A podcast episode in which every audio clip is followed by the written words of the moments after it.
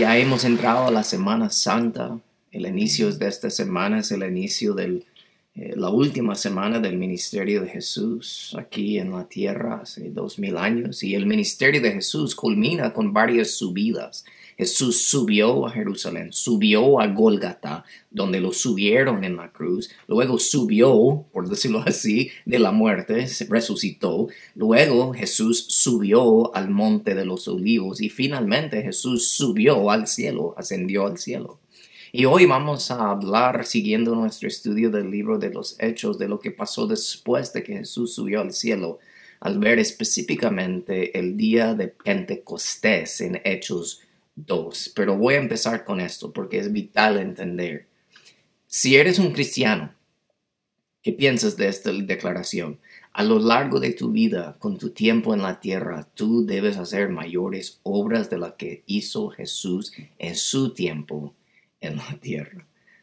Podemos decir eso porque Jesús mismo dijo en Juan 14, 12, les digo la verdad, todo el que cree en mí hará las mismas obras que yo he hecho y aún mayores pero ¿por qué? ¿Cómo es posible que podemos hacer obras aún mayores? Jesús mismo termina ese versículo diciendo, les digo la verdad, todo el que cree en mí hará las mismas obras que yo he hecho aún mayores, porque voy a estar con el Padre.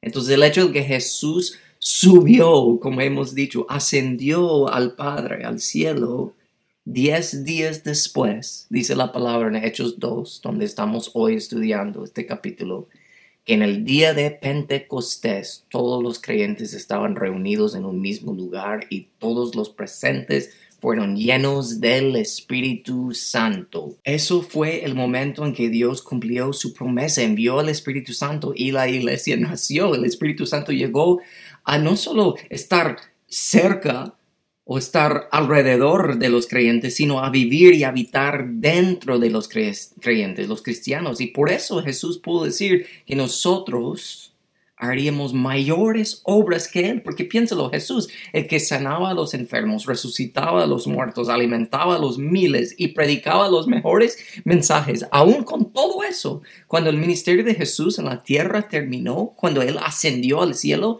se dice que más promedio, más probable, Él tenía unos 120 seguidores. 120 seguidores. Pero después de que vino el Espíritu Santo, en la primera prédica dado por Pedro, nuestro amigo de cabeza duro Pedro, dice la palabra que el Pedro dijo en Hechos 2:32, Dios levantó a Jesús de los muertos y ahora Jesús ha sido exaltado al lugar del más alto honor en el cielo a la derecha de Dios. Y el Padre, según lo había prometido, le dio el Espíritu Santo para que lo derramara sobre nosotros, tales como ustedes lo ven y lo oyen hoy. Los que creyeron lo que Pedro dijo fueron bautizados y sumados a la iglesia en ese mismo día como tres mil en total. O sea, tres años y medio del hombre perfecto, nuestro Dios, nuestro Salvador y Señor. Tres años y medio de ministerio, 120 seguidores. En el, la primera predica, el primer mensaje, después de haberse recibido el Espíritu Santo, Pedro predicó y tres mil personas fueron sumados a la iglesia. El Espíritu Santo hizo posible eso y lo sigue haciendo posible hoy. El Espíritu Santo es el que abre la mente y los corazones de las personas para poder captar el mensaje de la salvación y aceptarlo. Por eso Pablo dijo en 1 Corintios 2, nosotros hemos recibido el Espíritu de Dios, no el Espíritu del mundo, de manera que podemos conocer las cosas maravillosas que Dios nos ha regalado. O sea, eso es importantísimo entender. Todos tenemos amigos y familiares que eh, están ciegos realmente. Hemos hablado y hablado y hablado con ellos del Evangelio y como que no lo captan porque no es obra de nosotros. Esto no es un asunto solo intelectual, es espiritual. Y el Espíritu Santo es el que abre la mente, el corazón de las personas, porque el Espíritu Santo no es ninguna fuerza, el Espíritu Santo no es una emoción o un viento o algo así. El Espíritu Santo es Dios, porque nosotros creemos en un Dios trino, Dios Padre, Dios Hijo, Dios Espíritu Santo. Entonces, la mejor manera de entenderlo es en la matemática espiritual. Uno por uno por uno igual. ¿Cuánto? uno, ¿verdad? Algunos dijeron tres, pero no, es uno. Uno por uno por uno igual. En la multiplicación, uno. ¿Por qué podemos decir eso? Porque es un Dios así, es un Dios trino, Dios Padre, Dios Hijo, Dios Espíritu Santo. Y hay varios que no creen eso. Ellos dicen que no, solo hay un Dios, no existe la Trinidad. Por ejemplo, los testigos de Jehová, ellos usan el versículo de Deuteronomio 6.4 cuando dice, Jehová nuestro Dios, Jehová uno es. Y ahí ellos dicen, a ver, él mismo lo dijo, uno es. Pero hay que ir más profundo, como todo, con la palabra de Dios y ver el contexto y la gramática y la profundidad que es. Esa palabra uno es un sustantivo compuesto. En el hebreo es la palabra echad así se dice, solo para sonarme más inteligente, pero esa es la palabra, ¿ok? Y eso es un verbo eh, eh, que diga un sustantivo compuesto, que quiere decir lo mismo como si, si yo digo, eh, hay un coro o un equipo, aunque es uno que estoy hablando, se entiende que es algo compuesto, involucra más personas, involucra más que una persona. Es la misma idea. Jesús hizo y, usó esa misma palabra, echad, en el Nuevo Testamento, en Mateo 19, 5. Solo escucha esto. Jesús mismo dijo, esto explica por qué el hombre deja a su padre, a su madre, se une a su esposa y los dos se convierten en uno solo. Pero no es que se convierten en literalmente matemáticamente una persona, no, son dos personas, pero ahora son uno. Es la misma idea de la Trinidad, es un un sustantivo compuesto. Hasta hay otra evidencia de cómo el Espíritu Santo es Dios también. En Génesis 1.26 dice la palabra. Entonces Dios, y cuando dice esa palabra Dios, es, el, es la palabra de Dios plural que es Elohim. Y Dios Elohim, Dios Padre, Hijo y Espíritu Santo, dijeron, hagamos el hombre a nuestra imagen, conforme a nuestra semejanza. Entonces hay que entender, es la clave. Tienes que, como vimos la semana pasada, entender el Evangelio, entender que Jesús vivió una vida perfecta, sufrió y murió, resucitó de la muerte, ascendió al cielo y viene otra vez. Pero también hay que entender cuando Él envió el Espíritu Santo, el Espíritu Santo no es ninguna fuerza, no es un viento, no es de muchas cosas que a las personas les gusta hablar. El Espíritu Santo es Dios. Hay que entender eso para entender el resto de lo que vamos a ver hoy, porque entonces, entendiendo eso, ¿qué pasó en el mero día que llegó el Espíritu Santo prometido, tal como Dios lo había prometido? Ese día es conocido como el día de Pentecostés, pero en realidad el día de Pentecostés ya existía, ya tenía su significado y entender lo que ya significaba para los judíos nos va a ayudar a nosotros a entender y apreciar la llegada del Espíritu Santo a nosotros aún más. Entonces vamos a ver tres importantes verdades sobre el día de Pentecostés, lo que significa. Primero vemos que Pentecostés señala al futuro. Pentecostés señala al futuro. Versículo 1, Hechos 2. En el día de Pentecostés, todos los creyentes estaban reunidos en un mismo lugar. Ok, como les digo, el día de Pentecostés ya existía, no es que llegó a existir cuando vino el Espíritu Santo. Pero no es por casualidad que Dios envió a su Espíritu en el mero día de Pentecostés. Tiene un significado eh, bello y poderoso. Y encontramos esos detalles de su inicio y su significado del día de Pentecostés en el Antiguo Testamento. Porque en general Pentecostés tenía dos enfoques originales. Primero, en Éxodo y Levítico encontramos los detalles que Dios dio sobre lo que se llaman las primicias. ¿Han escuchado esa palabra antes? primicias. Solo piénselo, nos ponemos en contexto, no la idea de las primicias que muchas iglesias promueven hoy, sino las primicias en sí, en el puro contexto bíblico. Piénselo, siendo una cultura eh, de granjeros, ¿verdad? De agricultores, ¿verdad? Ya después del tiempo de la siembra, ya cuando la cosecha poco a poco empezaba a venir, ¿verdad? La gente en esa primera cosecha ofrecía a Dios esa cosecha, diciendo, mira Dios, tú nos has dado esta primera cosecha, es una bendición, y por eso nosotros te la entregamos a ti, para que podamos nosotros confiar que vas a cumplir con el resto de la cosecha que vendrá. Y normalmente eso sucedía 50 días después de la Pascua, ese tiempo, las, eh, eh, primicias que ellos hacían, eran 50 días después de la Pascua, porque 50 viene la palabra penta o pente en el latino, el griego, que significa 5 o 50. De ahí viene esa palabra, no es una palabra solo al azar que fue inventado. Entonces, los judíos sabían que según su, su historia, eh, algo importantísimo sucedió 50 días después de ser liberados de Egipto. ¿Qué pasó? Ellos fueron liberados de Egipto. De ahí, 50 días después, siete semanas después, Moisés se encontró con Dios en el monte de Sinaí para recibir a los diez mandamientos y en ese día oficialmente los israelitas fueron reconocidos como el pueblo de Dios. Ok, entonces entiende esto, por favor. Tradicionalmente, históricamente, los judíos celebraban el día de Pentecostés como el recordatorio de las primicias y también el recordatorio de cómo Dios bajó al monte a entregar la ley a Moisés y llegaron a ser su pueblo. Eso sucedió 50 días después de haberse sido liberados de Egipto, después de su liberación. Entonces capta eso. En el Antiguo Testamento, el pueblo de Dios fueron rescatados de Egipto 50 días después, Dios bajó, les entregó la ley y se convirtieron oficialmente en el pueblo de Dios. Ok, aplicamos eso a nosotros. ¿Cuál es nuestro día de liberación? Cuando Jesús fue crucificado, eh, eh, eh, fue crucificado, o sea, y conquistó la muerte y el pecado y nos liberó.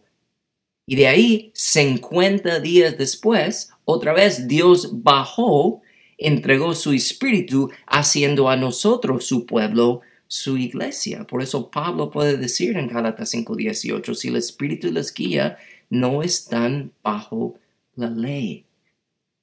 Las cosas han cambiado. Pentecostés, las primicias. Es la primera cosecha. Es la oportunidad de ver y saborear y probar el inicio de algo más grande que está por venir. Piénsalo. Es como eh, algo que recibes, pero no lo puedes experimentar en su plenitud todavía, pero sabes que esa plenitud está por venir, ¿verdad? Entonces, ¿por qué Dios eligió el día de Pentecostés, el día de las primicias, como el mero día de enviar su espíritu? Porque si el día de Pentecostés representa las primicias, te debe hacer pensar en las primicias. Y las primicias representan la oportunidad de ver saborear y probar solo el inicio de algo más grande que está por venir. Pensando en eso, nos debe hacer entender aún más las palabras de Pablo en Romanos 8, cuando él dijo, sabemos que toda la creación todavía gime aún, como si tuviera dolores de parto. Y no solo ella, sino también nosotros mismos, que tenemos las primicias del Espíritu. Gemimos en nuestro interior mientras aguardamos nuestra opción como hijos, es decir, la redención de nuestro cuerpo. Tenemos las primicias, pero esa primicia del Espíritu nos hace saber que algo en el futuro viene. O sea, piénsalo, el mundo y las cosas en el mundo se están poniendo cada vez peor, ¿no? Se están desgastando y eso incluye a nosotros, tu belleza, tu salud, tu familia, todo va desgastando. Pablo dijo, por fuera nos vamos desgastando pero capten el resto de este versículo de Romanos 8. Él dice, pero sin embargo, lo que ahora sufrimos no es nada comparado con la gloria que Él nos revelará más adelante. Recuerden, primicias. Primicias es el inicio de algo que nos dice que algo más grande está por venir. ¿Qué piensan eso? Sigue parte de ese versículo, dice, pues toda la creación espera con anhelo el día futuro en que Dios va a revelar quiénes son verdaderamente sus hijos. Con gran esperanza, la creación espera el día en que será liberada de la muerte y la descomposición y se unirá a la gloria de los hijos de Dios.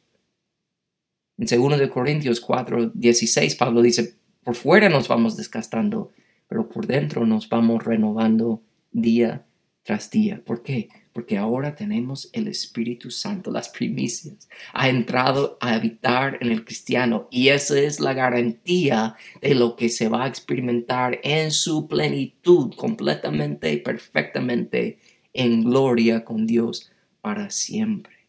Las primicias señalan al futuro y también el día de Pentecostés señala al futuro. Todos nosotros no es como que solo tenemos un poquito del Espíritu Santo tampoco, no quiero que me malinterpreten, tenemos todo el Espíritu Santo, pero mientras que estamos aquí esperando el futuro, ¿verdad? Pablo dice en Gálatas 5, la naturaleza pecaminosa desea hacer el mal, que es precisamente lo contrario de lo que quiere hacer el Espíritu. Y nosotros estamos en una batalla. Ninguno de nosotros experimentamos la plenitud de la vida perfecta aquí. Pero pensando en la promesa que nosotros tenemos del Espíritu Santo que ahora habita en nosotros. Eso nos debe hacer identificar mucho, pensando en cómo el, Pentecostés y recibir el Espíritu Santo señala al futuro, nos debe hacer identificar con las palabras de John Newton cuando él dijo, yo no soy lo que debo ser, tampoco lo que quiero ser, pero por la gracia de Dios no soy lo que solía ser. Pentecostés señala el futuro, pero también Pentecostés significa control, control. Hablamos del mero momento ahora en que llegó el Espíritu Santo, lo que vimos en lo que vamos a ver en Hechos 2, porque no era algo que pasó de, la nada, eh, eh, como vemos, no era un día escogido al azar, el día tenía un gran significado, pero también la manera que llegó y todo lo que pasó tenía un significado también. Había algo que sí había sido prometido, eh, predicho muchas veces eh, eh, en, antes de que llegó. un ejemplo grande de eso es las mismas palabras de Jesús en Juan 7. Él dijo una vez que se puso de pie y gritó a la multitud, todo el que tenga sed puede venir a mí todo el que cree en mí puede venir y beber, pues las escrituras declaran de su corazón brotarán ríos de agua viva. Con la expresión agua viva, Jesús se refería al Espíritu, el cual se daría a todo el que creyera en él, pero el Espíritu aún no había sido dado porque Jesús todavía no había entrado en su gloria. ¿Por qué menciono eso? Porque la promesa del Espíritu era algo que el pueblo los que estaban cerca de Jesús sabían que estaba por venir. Y ahora que dice aquí que no había enviado Espíritu porque no había entrado en su gloria, ahora nosotros en este momento estamos estudiando y viendo, enfocándonos específicamente en el momento que Jesús entró en su gloria, envió el Espíritu Santo. ¿ok? En este momento es la llegada del Espíritu Santo, versículo 2. De repente se oyó un ruido desde el cielo parecido al estruendo de un viento fuerte e impetuoso que llenó la casa donde estaban sentados. Hay que captar los detalles aquí. No era un viento. ¿ok? Muchas personas les gusta hablar del Espíritu Santo y dicen ah, hablar del soplo y espíritu y, y todas esas cosas, pero aquí dice no era un viento sino que era un sonido como un viento. O sea, no era un viento que movía el pelo de todos los discípulos y sus barbas y todo ahí, no. ¿Ok? Solo tratan de imaginar un sonido tan eh, fuerte que hasta los que estaban lejos afuera lo van a escuchar y van a venir corriendo para ver qué está pasando. ¿Ok? Lo primero hay que entender que no era un viento. Versículo 3. Luego, algo parecido a llamas o lenguas de fuego aparecieron y se posaron sobre cada uno de ellos. Tal vez preguntas, ¿por qué fue así? ¿Por qué fue así de esa manera? Piénsalo, no es algo extraño, se había pasado algo similar antes, cuando Jesús fue bautizado en agua, después el Espíritu Santo apareció en forma de una paloma, no era una paloma, sino forma de una paloma, pero eh, algo así similar, eh, eh, notando que el Espíritu estaba haciendo algo, y de una manera visual había pasado antes. Entonces no era extraño que eso estaba pasando. Pero aquí, ahora tenemos el Espíritu Santo apareciendo en forma de lenguas de fuego. ¿Por qué fuego? Varias cosas que podemos destacar aquí, pero solo voy a mencionar uno. El fuego muchas veces bíblicamente representa la purificación de algo. Porque piénselo, también en el Antiguo Testamento la gente quemaba sus sacrificios en los altares con fuego. ¿verdad? Incluso hubieron momentos en que Dios mismo envió fuego desde el cielo para sacrificios, pero eran siempre sacrificios muertos. Pero ahora aquí, en la primera parte de Hechos 2, en el Nuevo Testamento, es el momento que Dios está enviando fuego de nuevo desde el cielo sobre nosotros, que somos llamados sacrificios vivos. Romanos 12 habla de que ahora somos sacrificios vivos, las cosas han cambiado. Pero quizás tienes otras preguntas, puede que preguntes, pero bueno, ¿por, qué es necesario tener una, gran demostración visible del Espíritu Santo descendiendo en lenguas de fuego sobre todos?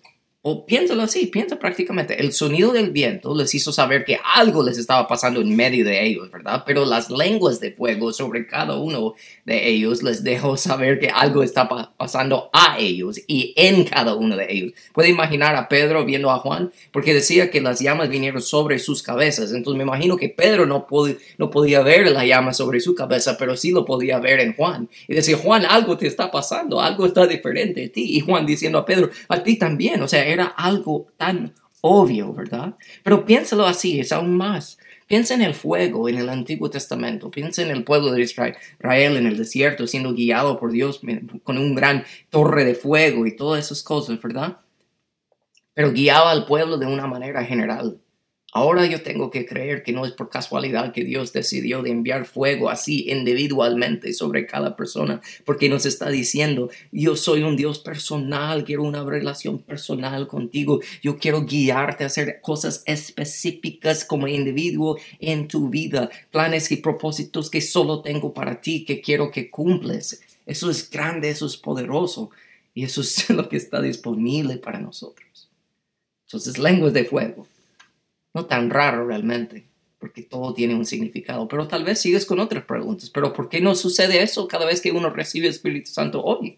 Pero piénsalo, no es tan complicado. Esto fue la llegada del Espíritu Santo, ¿verdad? El Espíritu Santo siendo enviado de esta manera por primera vez. Entonces ya está aquí. No es como el Espíritu Santo regresa al cielo y luego viene, se va y viene, se va. No, ya está aquí. Cada vez que, que está aquí, no tiene que hacer la demostración otra vez porque ya lo hizo una vez y ya está aquí con nosotros. Entonces, Pensando en todo eso, hacemos la pregunta, ¿qué hicieron estas personas al recibir el Espíritu Santo.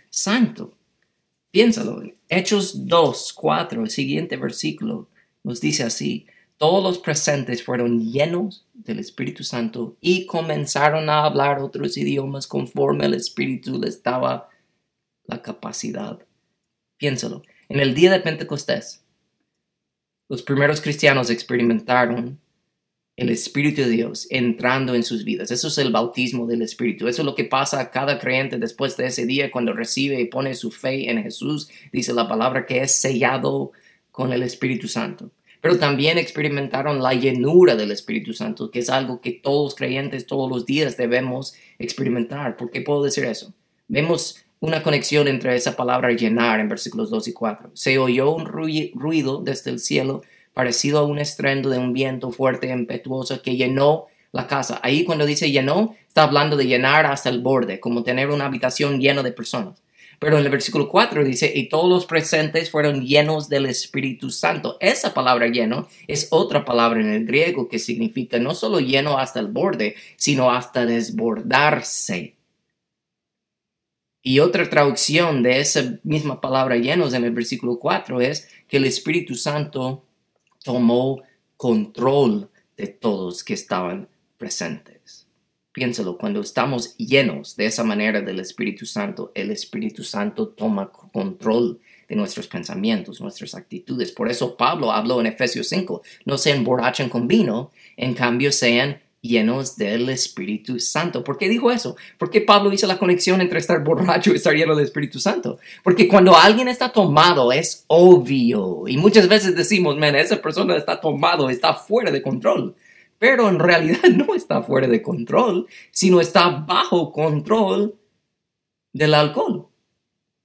Y lo que está diciendo Pablo ahí es nosotros debemos vivir bajo el control del Espíritu Santo que sea tan obvio a otras personas, man. Él, ella están bajo otro control que no sea de ellos. Es algo diferente y ellos van a saber que es Dios mismo, el Espíritu Santo y sepa que eso es una de las grandes maneras que Dios utiliza tu vida para obrar y hablar a las personas a tu alrededor, en tu familia, en tu trabajo, en la calle, donde sea, que sencillamente, pero profundamente, no captan el Evangelio, pero a través de ver a tu vida bajo el control del Espíritu Santo, Dios te va a dar las acciones que hacer, pero también las palabras que decir. Y es por eso que Pentecostés no significa confusión y desorden, sino realidad, realidad significa control. Y por eso vemos al último. Si significa control, también Pentecostés trae claridad. Muchas personas que no saben mucho de la palabra piensan en Pentecostés y piensan en locura, piensan en fuego, piensan en gritos, piensan en muchas cosas. Pero Pentecostés realmente trae claridad porque piénsalo, todos estaban llenos del Espíritu Santo, ¿verdad? Bajo el control del Espíritu Santo y algo interesante sucede los discípulos empiezan a hablar diferentes idiomas, pero no eran idiomas inventados o solo bulla por ahí, eran dialectos conocidos porque judíos de todas partes estaban ahí en Jerusalén. ¿Por qué? Porque estaban celebrando el Pentecostés, que ya era algo significativo para ellos si pensamos en lo que mencionamos al principio sobre el pueblo de Dios recibiendo la ley por primera vez cuando Dios bajó siete semanas después de la liberación en Egipto a entregarles la ley y hacerles oficialmente su pueblo. Ellos estaban en Jerusalén recordando eso, celebrando eso, y no es por casualidad que cuando el Espíritu Santo tomó control de los discípulos y todos los presentes creyentes, ellos empezaron a hablar idiomas que esos visitantes a Jerusalén podían entender. Todo el mundo ahí empezaron a decir, mira lo que dice el del versículo 4, todos los presentes fueron llenos del Espíritu Santo, comenzaron a hablar otros idiomas. Cuando oyeron el fuerte ruido, ¿se recuerdan? Lo que hablamos, el sonido de un viento, los que estaban afuera, ¿verdad? No los que estaban ahí presentes. Ellos fueron corriendo y dice, todos llegaron corriendo y quedaron desconcertados al escuchar sus propios idiomas hablados por los creyentes. Pero ¿por qué aún más estaban asombrados de escuchar sus propios idiomas? ¿De qué estaban hablando los creyentes? No estaban hablando de lo que muchos hablan hoy en día al decir que están llenos del Espíritu Santo, de decir, Dios me reveló que te va a dar miles de dólares y Dios me reveló que te va a dar un carro y Dios me reveló esto y el otro, el Espíritu Santo me dijo. No, ¿De qué estaban asombrados? No solo de escuchar algo que podían entender, sino el versículo 11 dice, y todos oímos a esta gente hablar en nuestro propio idioma acerca de las cosas maravillosas que Dios ha hecho estaban hablando del plan de Dios eterna, el Evangelio. Estaban hablando de Jesús. Ellos estaban hablando los propios idiomas de esas personas que Jesús vivió, Jesús sufrió y murió, Jesús resucitó y ascendió y viene otra vez. Ese es el poder de ser un testigo de Dios, por decirlo así, la razón exacta de por qué Jesús dijo que cuando iba a enviar el Espíritu Santo en Hechos 1.8 decía, ustedes recibirán poder cuando el Espíritu Santo descienda sobre ustedes y serán mis testigos. Y la evidencia de que el Espíritu Santo está sobre ti, hablarán a la gente acerca de mí en todas partes. Día de Pentecostés no es confusión, no es desorden. Señala al futuro, significa control y trae claridad. Y un ejemplo más, solo para terminar, es fuerte. Ustedes piensen en la historia del Torre de Babel en el Antiguo Testamento. Solo piensen en este detalle. Es fuerte. La gente estaban tratando de construir un torre para subir y ser como Dios. Estaban fuera de la voluntad de Dios, en desobediencia. Estaban tratando de subir y ser como Dios y debido a eso Dios bajó y causó confusión al crear nuevos idiomas. Pero ahora en Pentecostés tú tienes gente no tratando de ser Dios, sino creyendo en Dios con fe. Y Dios baja otra vez. Pero no trajo confusión con idiomas, sino trajo restauración y orden a través de la claridad de entender y hablar otros idiomas. Dios siempre ha tenido un plan. Dios no hace cosas al azar. Todo tiene un significado. El día de Pentecostés señala el futuro. Tenemos las primicias del Espíritu Santo que nos da la garantía de que un día todos vamos a experimentar la glorificación en el cielo para siempre también significa control, que cuando el Espíritu Santo te llena, hasta desbordarse, eso significa que toma control de tu vida, de tus acciones, de tus palabras, de tus pensamientos, es tu verdadera identidad y también Pentecostés trae claridad porque lo que se va a hablar a alguien que está bajo el poder del Espíritu Santo siempre va a ser sobre las cosas maravillosas que Dios ya ha hecho y eso significa Jesús, hablar de Jesús porque hablamos de lo que amamos. Entonces, si eso es lo que pasa, eso es el resultado de estar lleno del Espíritu, de hablar, muchas personas dicen, pero no sé, y tienen miedo, el diablo les gusta meter miedo de que no pueden hacer esas cosas, que no van a saber las respuestas, no van a saber qué decir, solo les voy decir algo. Escuché un pastor hablando del ladrón que estaba siendo crucificado a la par de Jesús. Y sabemos que Jesús le dijo a ese ladrón después de que él reconoció quién era Jesús. Jesús le dijo, conmigo estarás hoy en el paraíso. Pero solo traten de imaginar cómo debería haber sido el momento en que ese ladrón llegó al cielo. Y yo sé que no exactamente pasó así, pero solo piénsenlo, es chistoso. Los ángeles ahí viendo a ese hombre. Y me imagino que preguntaron, ¿y tú cómo llegaste aquí?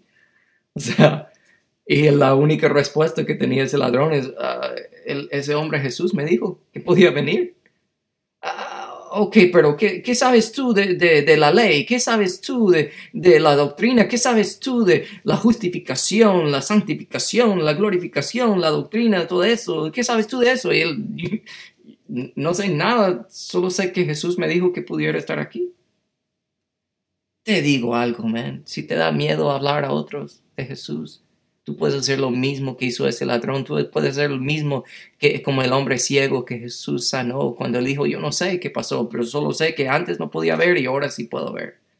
Tú puedes decir a la gente, ahora puedo ver. Y todos podemos decir, mira, yo creo que Jesús vivió, sufrió, murió, resucitó y ascendió y viene otra vez, porque eso es el Evangelio y esas son las cosas maravillosas que va a salir de la boca de alguien que está bajo el control del Espíritu Santo, de hablar de lo que Dios ha hecho, de hablar de su Hijo Jesús.